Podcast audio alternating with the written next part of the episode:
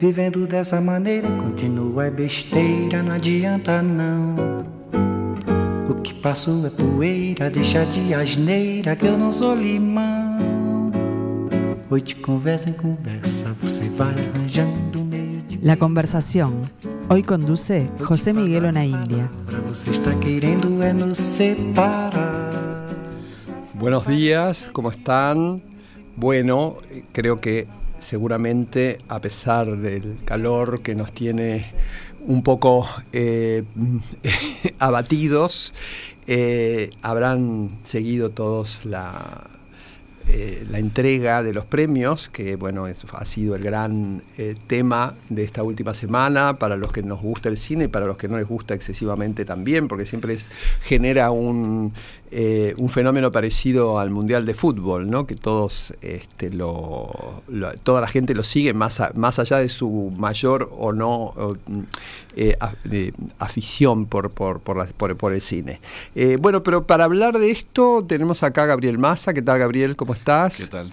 Eh, bueno, bien, eh, gracias por venir. Y bueno, creo que el gran tema para Latinoamérica, al revés que para el mundo, eh, fue bueno esta competencia de Argentina 1985 que finalmente no se dio.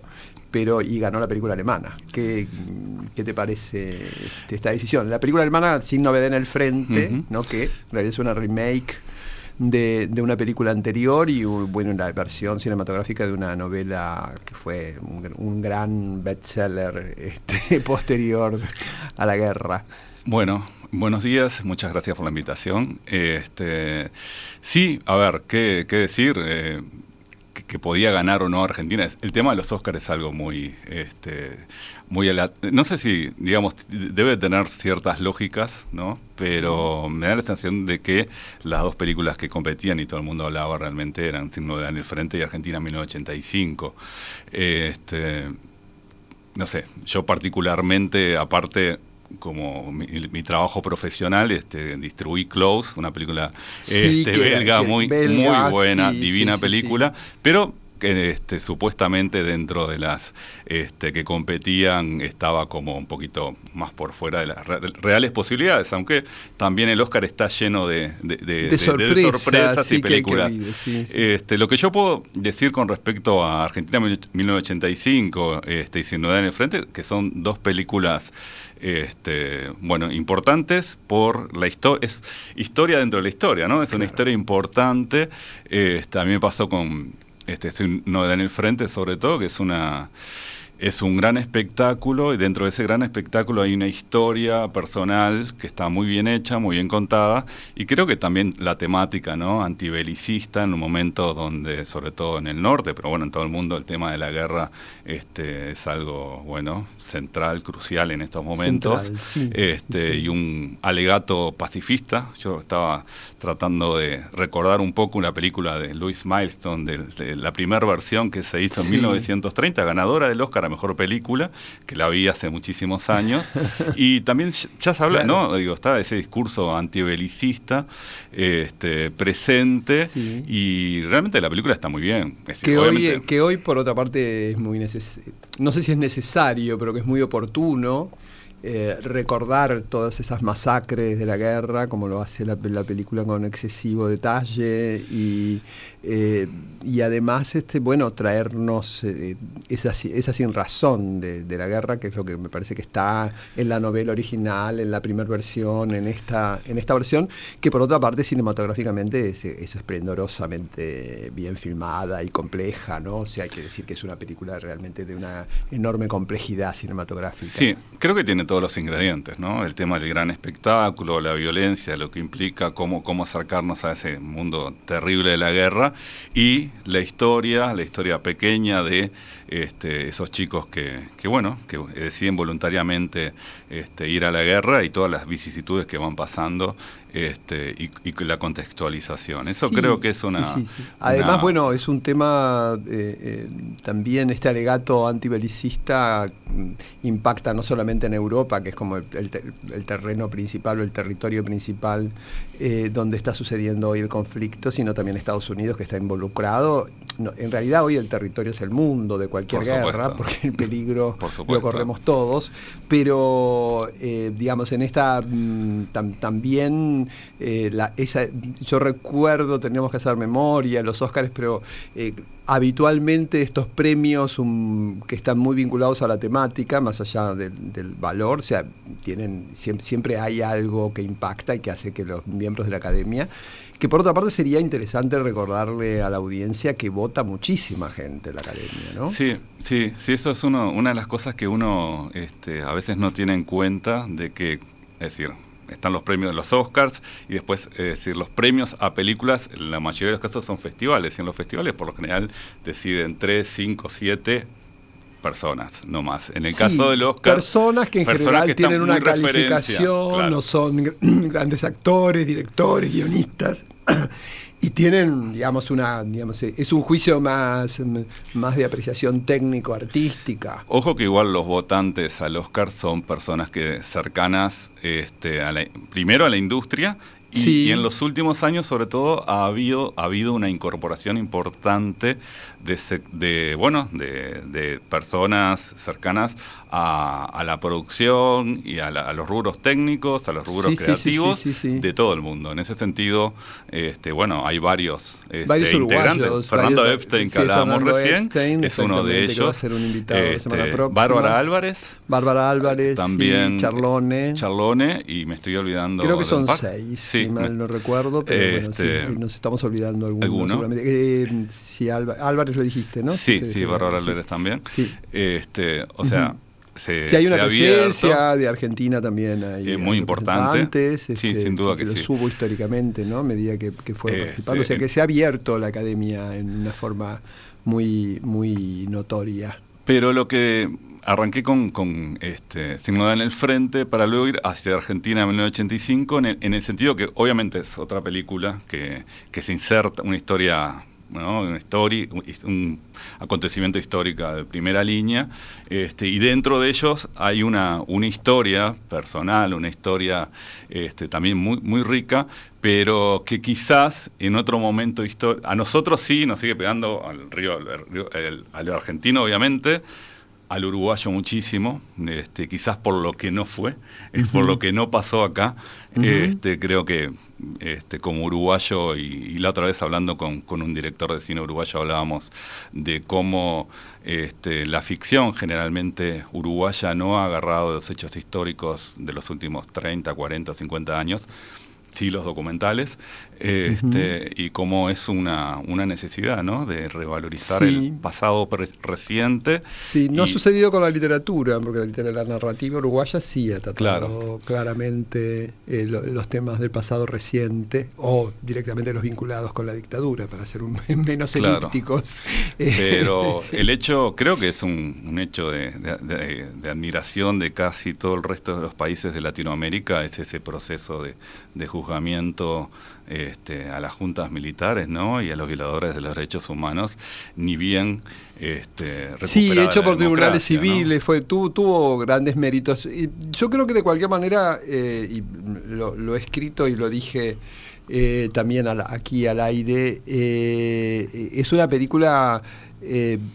que, que, removió la memoria en la Argentina, porque los que éramos jóvenes en ese momento, bueno, estábamos, uno, uno no tiene mucha conciencia de que protagoniza un hecho histórico en el momento en que está sucediendo, excepto que sea un acontecimiento, obviamente cuando atravesó la pandemia todos nos dimos cuenta que era una circunstancia muy especial para el mundo, pero esto mm, eh, creo que fue muy bueno porque después de tantos años, van a ser 40 años el año próximo, dentro de dos años del juicio, y mm, ya había, incluso la gente que, lo, que, había sido contemporánea eh, lo tenía un poco borrado, ¿no? entonces, eh, porque además hay que por otra parte, históricamente el juicio fue muy importante, pero unos años después fue borrada las consecuencias de ese juicio por el indulto del presidente Menem a, todos los condenados en ese juicio, ¿no? Entonces, supuesto.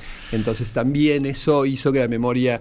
Eh, pero yo creo que estuve con, las redes sociales, te comento, porque vi algunos, algunos tweets y algunos titulares, sobre todo que después de la derrota, y a mí me, creo que muy por muy, están muy lejos eh, Argentina 1985 de haber sido derrotada en los Oscars. No ganó un premio al cual aspiran 100 o ciento y pico de películas al año, quedó entre las 5 y para una película de, una cinematografía periférica, como es la, Argentina, realmente me parece que, es, y, con todos los premios que ganó, ¿no? O sea que ese concepto de derrota no, no ganó el premio frente a una película que tenía muchos méritos también para ganarlo. Sí, y yo creo que con, respecto a lo que decías de, la, importancia de la película en el presente ¿no? histórico y en el presente de la, Argentina, este, sin duda que lo es, si, si tomamos en cuenta y acá me, meto un poco en el rol de distribuidor, de que este, es una película que a la tercera semana de haberse estrenado este, había superado el millón de espectadores en Argentina. en un este, momento en, que no iba nadie. En un momento en que, recién estaba empezando a ir algo de gente, pero, todavía. muy poco, muy poco había. Y, no, y hay un elemento central de que la película, es decir, una de las cosas que exigen las, las, grandes cadenas de exhibición en Argentina es una ventana, es decir, un plazo de 45 días antes de que la película pueda llegar a las plataformas. Y Argentina en 1985 no cumplía ese plazo y entonces las cadenas importantes, las cadenas más este, internacionales este, de, exhibición de Argentina no tomaron la película. O sea, ese millón de espectadores se hizo en salas independientes. Independientes, eh, no en las salas que más convocan. Entonces, mm. este, la gente se tuvo que, en muchos casos, ir a cines que habitualmente no va o a cines que le quedan lejos de donde y, e ir a ver la película. Eso todavía este, tiene un mérito, muy grande, sobre todo, y ese millón de espectadores, en, e, en, ese momento o en este momento, para una película, entre comillas, para grandes, por último la tajicha infantil o adolescente, hay películas que era de, con efectos espaciales, con efectos especiales, este, es algo ni muy, avatares, ni nada que... Y en, y en Uruguay pasó algo, primero que sigue estando en cartel, y hoy hablaba con, con, los distribuidores en Uruguay, y es una película que ronda los 60.000 espectadores, que es una cifra muy, muy importante para el momento en que vivimos. Y a vos como distribuidor, ¿qué impacto tiene el, eh, el Oscar y otros premios? Eh, una película mm, que gane el Oscar tiene más facilidad. Una, eh, sí, a ver, yo soy distribuidor independiente, o sea, puedo hablar de películas. De las películas que están europeas, latinoamericanas, uruguayas, cosas. películas que por lo general tienen una taquilla media, pequeña a media, ¿no? Yo creo que cada vez menos. Yo creo que hay una tendencia, creo que el, año pasado, con todos los problemas que tuvo el Oscar, y este, llevó a un, bajón de audiencia muy importante. Este, están haciendo un esfuerzo muy grande para que el Oscar vuelva a tener la incidencia y la importancia como evento central del cine. Este, y bueno, no sé qué va a pasar en los próximos años. Ahora, hace unos años atrás, te diría, yo, por ejemplo, una de las películas que, que, distribuí, ganó el Oscar, fue La Gran Belleza, una película italiana en el 2015, 2014, eh, perdón. Este, y era una película muy buena, pero yo había pensado, antes, la habíamos adquirido bastante no tenía ninguno, ninguno de pensado en dos o tres, cuatro semanas en cartel, un par de miles de espectadores y eso se multiplicó por cuatro, por cinco. ¿no? Sí, sí, fue una película muy vista que generó este, mucha, y, digamos, y en Argentina es una película que que se multiplicó casi por 10. Claro. Este, entonces, la taquilla de lo que, lo que los distribuidores teníamos pensado y lo que realmente sucedió. Entonces, hay, en ese momento hubo una incidencia muy importante. Hay películas, este, sobre todo las, las... En el caso de Argentina en 1985, lo hablaba con gente cercana y digo, capaz si gana el Oscar, obviamente va a ir más gente a verla. Pero ya la vio muchísima gente. No necesitó del Oscar para que primero por lo que hablábamos recién, ¿no? La, de, tanto para Argentina y para Uruguay también. Sí, después para el mundo porque ganó muchísimos. En España se vio mucho, ganó el Goya, se estrenó en Francia. Pero la gente no fue a verlo en el Río de la Plata por los premios. Los premios vinieron No, los, premios vinieron después. Fue un, fue un boom eh, de entrada. no necesitó, no necesitó el premio. sí, pero después la taquilla vino antes que los premios consolidaron a la película. Sí, yo recuerdo con El hijo de la novia que también estuvo nominada y no ganó, un caso parecido al de Argentina 1985, bueno, había sido el éxito del año, ¿no? O sea, una película mm, que en principio no había una expectativa de producción y que superó, se convirtió en la película más vista del año 2001, que no fue precisamente un año fácil para la Argentina, eh, y le ganó a Jurassic Park. Es un caso raro, ¿no? fue la película más vista del año y después se estrenó en España y, y es, todo eso precedió al Oscar, digamos. Eso fue un poco lo que permitió que la película llegara. Y yo creo que en Argentina 1985 algo de eso pasó, ¿no? Más allá de todas las cosas que hay que hacer para que la película llegue a, la nominación. ¿Y qué pasa con los otros festivales? Porque hay tanto festival hoy en el mundo, hay más, hay más festivales que días, que días en el año, ¿no? Hay como, varios festivales que se suceden. Sí, creo yo que en definitiva hay tres o cuatro festivales que son los que la referencia en cuanto a, bueno, a las películas, ¿no? Es decir, obviamente los, los, clase A, Cannes, este, Venecia, bueno, San Sebastián, Berlín, San Sebastián, Berlín, sí, San Sebastián, este, son, digamos, los, los festivales que... El resto, obviamente, si es una película uruguaya o cercana a Uruguay, obviamente que sí importa, ¿no? En el resto de los casos, estrenar una película que haya ganado un festival menor realmente no, no incide para nada. Igualmente cada vez eh, yo creo que incide menos. Este cada vez incide menos, sí. Sí, yo creo que yo, tengo la misma, la misma sensación que vos porque este creo que hay una, hay una multiplicación también creo que se ha creado como una especie de circuito de festivales, ¿no? Que hay películas que prácticamente se ven solamente en los festivales, que van como, ¿no? Es como y, es ahí donde hacen su taquillo, su recuperación. Sí, sí, es que es muy difícil. Uruguay, Montevideo particularmente, este, para, es una ciudad que, estrena mucho cine diverso. Para la, yo creo, yo estoy absolutamente sorprendido porque realmente creo que en este momento de las capitales eh, eh, latinoamericanas debe ser la que nos da la mayor posibilidad de ver un cine, de, ver un cine absolutamente diverso porque en, Argentina, que tenía una diversidad importante, se ha perdido últimamente, no hay salas donde verlas. Eh. Argentina está en un proceso que espero que en los próximos, obviamente hasta hace, hasta antes de la pandemia Buenos Aires era el lugar, eh, era el lugar y después un poco Montevideo donde ver un cine independiente. Lo que pasó con la pandemia es que en Montevideo pasó algo este, muy llamativo. Primero, la Cinemateca este, es un lugar fantástico y la nueva no, la Cinemateca y, el cine que vos programás del Sodre, la, sala B de Daniel Goitiño, que quien no la conozca, le invito a que vaya, porque es una sala extraordinaria, en pleno centro, con una visión, uno ve la película en, forma eh, maravillosa, el mejor sonido, la mejor visión y una calidad no porque estés vos aquí, realmente la programación es excelente y uno puede ver en las mejores condiciones. Entonces, yo creo que lo, que se perdió, uno no, no, va a ver determinado cine a un gueto, sino que eh, o, a, un grupo de salas que están muy por debajo del estándar medio al que el espectador ya está acostumbrado a, ver, tan, tan en medio de, comodidad y de buena proyección, sino que tiene cines como el Cinemateca, las salas del Sodre, bueno, el Alfabet, no, quiero hacer propaganda. No, no, pero el, alfabeta hay a salas concretas, pero el alfabeta también es un Después de la pandemia todavía reformaron, hicieron, sobre todo lo, estoy diciendo en contraposición a en Buenos Aires, que muchas muchos complejos dedicados al cine arte cerraron sus puertas y todavía no, no han recuperado, hablo con distribuidores argentinos con los cuales trabajo todo el tiempo, y no tienen salas como la Cinemateca, como el Sodre, como el Alfabeta. Para no, no las hay.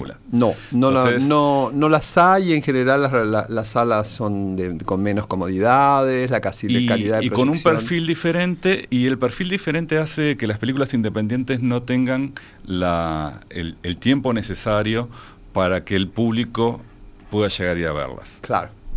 Eh, bueno, sí, yo creo que eh, es, algo que el público mm, de, Montevideo tiene que tener muy claro que la oferta, la, la posibilidad de ver material diverso es enorme. Eh, este Montevideo es comparado con, con capitales europeas, que tampoco digamos, sacando París y Madrid, que son las que tienen, en otras no estoy tan seguro que haya tanta diversidad, ¿no? Este, porque acá se puede ver cine asiático, o sea, yo he visto este año películas albanas, eh, rumanas, eh, de todo tipo, digamos, de cinematografías. Y creo que tenemos una gran pérdida eh, este, últimamente, no tanto en Montevideo, que es la conexión con las cinematografías de europeas, ¿no? con las cuales antes eh, Hollywood tenía la misma cantidad de público que una película francesa, española o italiana de, primer nivel. Sí, sí, eso, eso, fue un cambio que, ha habido en los, en los últimos, ya, últimas décadas. las últimas décadas. Sí, realmente creo que mm, eso es una, pérdida que, bueno, eh, veremos si se puede reponer. Pero ahora vamos a mm, incorporar un nuevo invitado desde Argentina, eh, que, al que tenemos, tengo yo un gran placer de, de recibir, que es a Pablo De Vita. ¿Cómo estás, Pablo? ¿Qué tal, José Miguel? Muy buenos días para vos y para toda tu audiencia. Muy bien, estoy acá con un conocido tuyo, con Gabriel Massa, que, este, que, ah, va, a participar acá de esta, de esta charla. Bueno, Pablo este, está muy, muy contento. Pablo es un, no solamente periodista, crítico, investigador, es un, hombre de cine y de la cultura, que es un honor que nos acompañes. Y bueno, queríamos eh, eh, compartir, estábamos charlando acá un poco con Gabriel del Oscar y fundamentalmente fundamentalmente del Oscar a la mejor película extranjera, que, que este, bueno, que no salió Argentina en 1985. Eh, y estábamos conversando un poco sobre eso, pero me gustaría saber tu visión sobre eso o sobre los otros Óscares que fueron también bastante controvertidos. bueno, ante todo el honor es mío de hablar con, ustedes y contigo, José Miguel. Muchas eh, gracias. Eh, referencia de la gestión cultural de una manera absoluta. Eh, y por respecto a los Oscars, realmente eh, uno puede hablar en términos un poco tristes en cuanto a los resultados de los premios, porque nada de lo que significa calidad fue reconocido. Fue reconocido más, creo yo, la tendencia, por un lado, a una hegemonía en Hollywood que ha cambiado, y por otro lado, em, a la intención de buscar el éxito en una audiencia joven que todavía es esquiva para un Oscar que se acerca a su primer centenario. Me parece que eh, por el lado de la industria hay que tener eh, en cuenta la producción que fue premiada, tanto todo en todas partes al mismo tiempo, es una producción out Hollywood. Y por otro lado, eh, el reconocimiento tanto a lo que significa el, el, poderío final de Netflix como consagración en esta entrega, como una de las productoras más premiadas de la noche, y además el foco que Hollywood apuesta.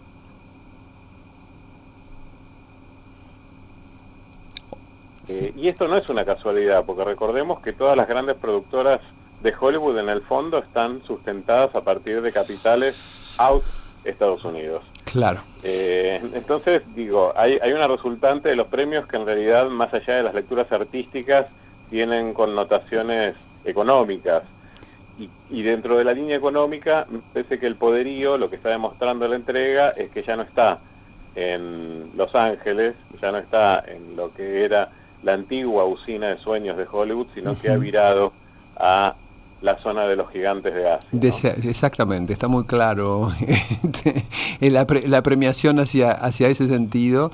Y a mí también tengo una, no, sé, lo quiero compartir con ustedes, me parece que cada vez se impone más en la entrega de premios la corrección política, ¿no? O sea, eh, es todo como que, porque también que Hollywood premie eh, películas asiáticas y que no son tradicionalmente eh, este, mm, absolutamente reconocibles como, como, como del, Hollywood que, este, histórico, a mí me parece que va, va en, ese, en ese camino, ¿no? O sea, como una, una especie de, bueno, cumplamos con estas reglas del de, lo que se considera bien pensante eh, y repartamos así los premios. Y, me parece que eh, esto, desde el punto de vista eh, ideológico me parece mm, eh, riesgoso, por no decir peligroso, me parece riesgoso, ¿no? De, mm, empezar a, a, mm, a, a no apreciar la calidad artística por motivos artísticos, sino por correcciones o, o, o con, eh,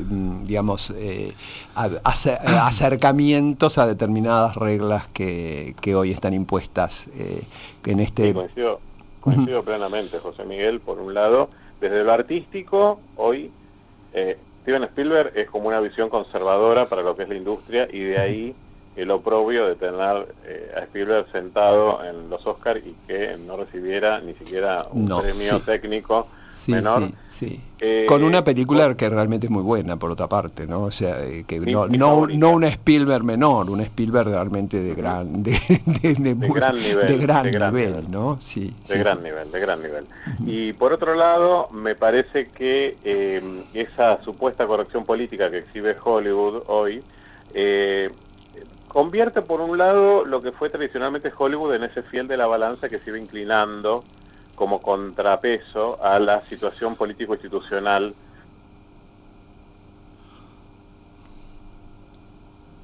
me parece es abrazarse a un multiculturalismo que de manera natural el norteamericano no entiende. No, no, yo estoy de acuerdo. Eh, sí, sí, sí, sí. Ese, ese es, la, ese, es ese, bueno, ese problema de la corrección política que impone ¿no? Que, en realidad es una forma disfrazada de autoritarismo también, ¿no?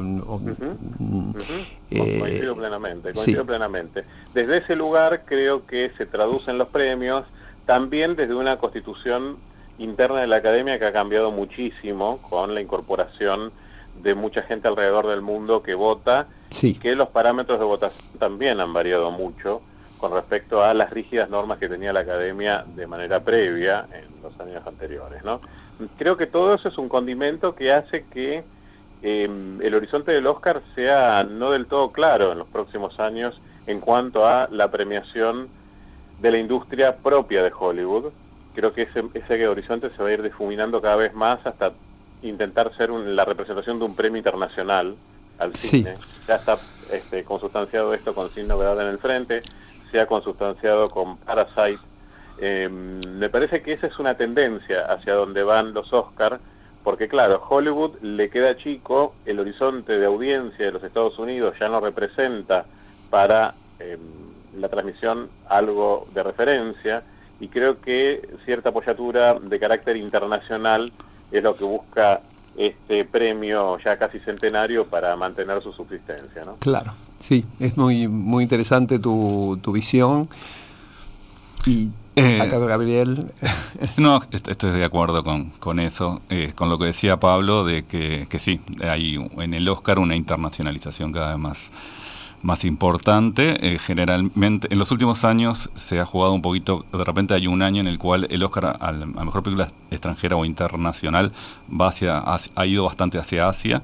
En este caso eh, quedó, quedó en Europa, pero entonces el premio principal tiene referencias, aparte de una productora muy independiente, entonces creo que cada vez el Oscar mira más hacia afuera de Estados Unidos en los últimos años y es esa cosa que hablábamos el año pasado, de que creo que el año pasado tocó un piso en cuanto a audiencia y en cuanto a incidencia en, las cosas que maneja el Oscar y creo que el camino, como decía Pablo, todavía es incierto, pero la búsqueda es hacia nuevos mercados, nuevos públicos. Sí, exactamente. Y además eh, eh, también hay una tendencia a la, concentración de premios en, muy pocas producciones, ¿no? porque se podría mm, haber privilegiado eh, o, haber hecho este guiño a una, hacia el mercado asiático, pero haber tenido por lo menos, qué sé yo, Spielberg, Kate Blanchett, había, había otras personas este, que artísticamente habían tenido mucho peso y el, y el Oscar podría haber sido más, más mejor distribuido, digamos, entre varias producciones. Eh, pero, pero bueno, eso es criterio de la academia, nosotros no estamos en la academia. no, nos, han convocado. ¿eh?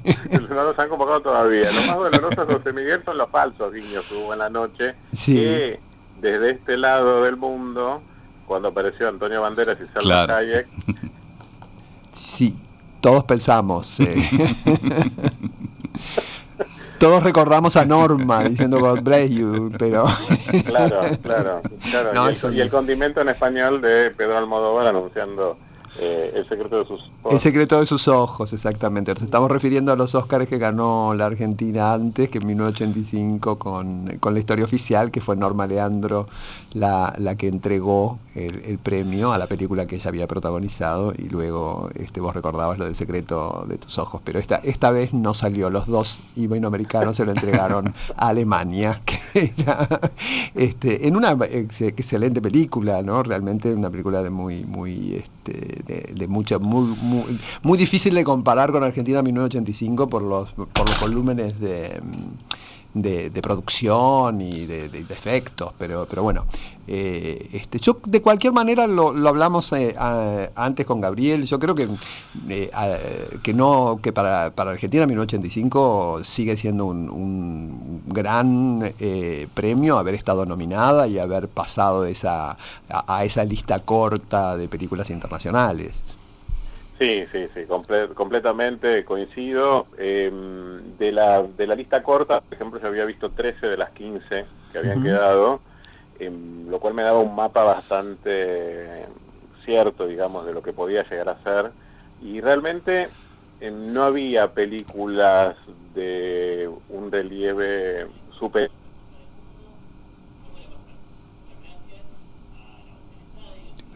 en términos artísticos, pero no había ninguna que uno diga, uy, quedó afuera esta película que en realidad era mucho más importante. Eh, sí creo que eh, quizás lo que le faltó a Argentina en 1985 para, para llegar a ganar el Oscar fue por un lado no tener, no tener una contendiente de tanto peso, sobre todo a nivel Sí, por como- supuesto, como es por supuesto. Pero por, por otro lado, em, lograr un posicionamiento en Hollywood que también es muy difícil, porque... Muy complejo, estos- estos muy son complejo, campañas sí. y son lobbies que, que muchas veces quedan lejanos sí. a... Y a muy las caro. posibilidades. Sí, es muy caro, es muy complejo de, de resolver, ¿no? Sí, cuando eh, lo supimos muy bien en, en el- con Camila primero, que, que- que realmente era, la- era la película favorita y terminó ganando una película inesperada, pero bueno, esas cosas siempre, siempre suceden. Bueno, Pablo, te agradecemos muchísimo que hayas participado, ya te llamaremos para hablar con, con más tiempo y de temas, eh, de, de otros temas que no sean eh, solamente lo- los premios, eh, porque hay mucho para, para conversar. Un placer a- hablar contigo, un Al fuerte contrario. abrazo. Un abrazo, Pablo. Un gran gusto hablar con ustedes en este mediodía. Gracias, Pablo, hasta luego. Bueno, los vamos a ir dejando. Gracias, Gabriel, por estar aquí. Eh, ¿qué, te- qué viene ahora ¿Qué te- en el Sodre, en el cine, en, el- Este- en el cine de la este- sala B del, Este del jueves se estrena? Utama, una película, una coproducción boliviana-uruguaya. Que vamos a hablar la semana próxima con, con el director y Este, con Epstein. sí. Y que realmente es muy, pero muy buena. Este, ganó premios, estuvo nominada al Goya, estuvo en Sundance, este, ganó premios Sí, importantes. una coproducción con Bolivia que no es nada común, No es nada común. No solamente para Uruguay, sino en general eh, con la región. Es, un Sí. cine muy, muy marginal para la- Latinoamérica. La recomiendo fervientemente para ver en cines. Perfecto. realmente. Bueno, muchísimas gracias, Gabriel. Nos despedimos y bueno, el jueves nos vamos a encontrar para hablar de teatro, esta vez no de teatro en Montevideo, sino de teatro en el interior de Uruguay. Nos vemos, el- nos encontramos el próximo jueves. Un abrazo. Vivendo dessa maneira continua é besteira, não adianta não. O que passou é poeira, deixa de asneira que eu não sou limão. Hoje conversa em conversa, você vai arranjando meio de brigar.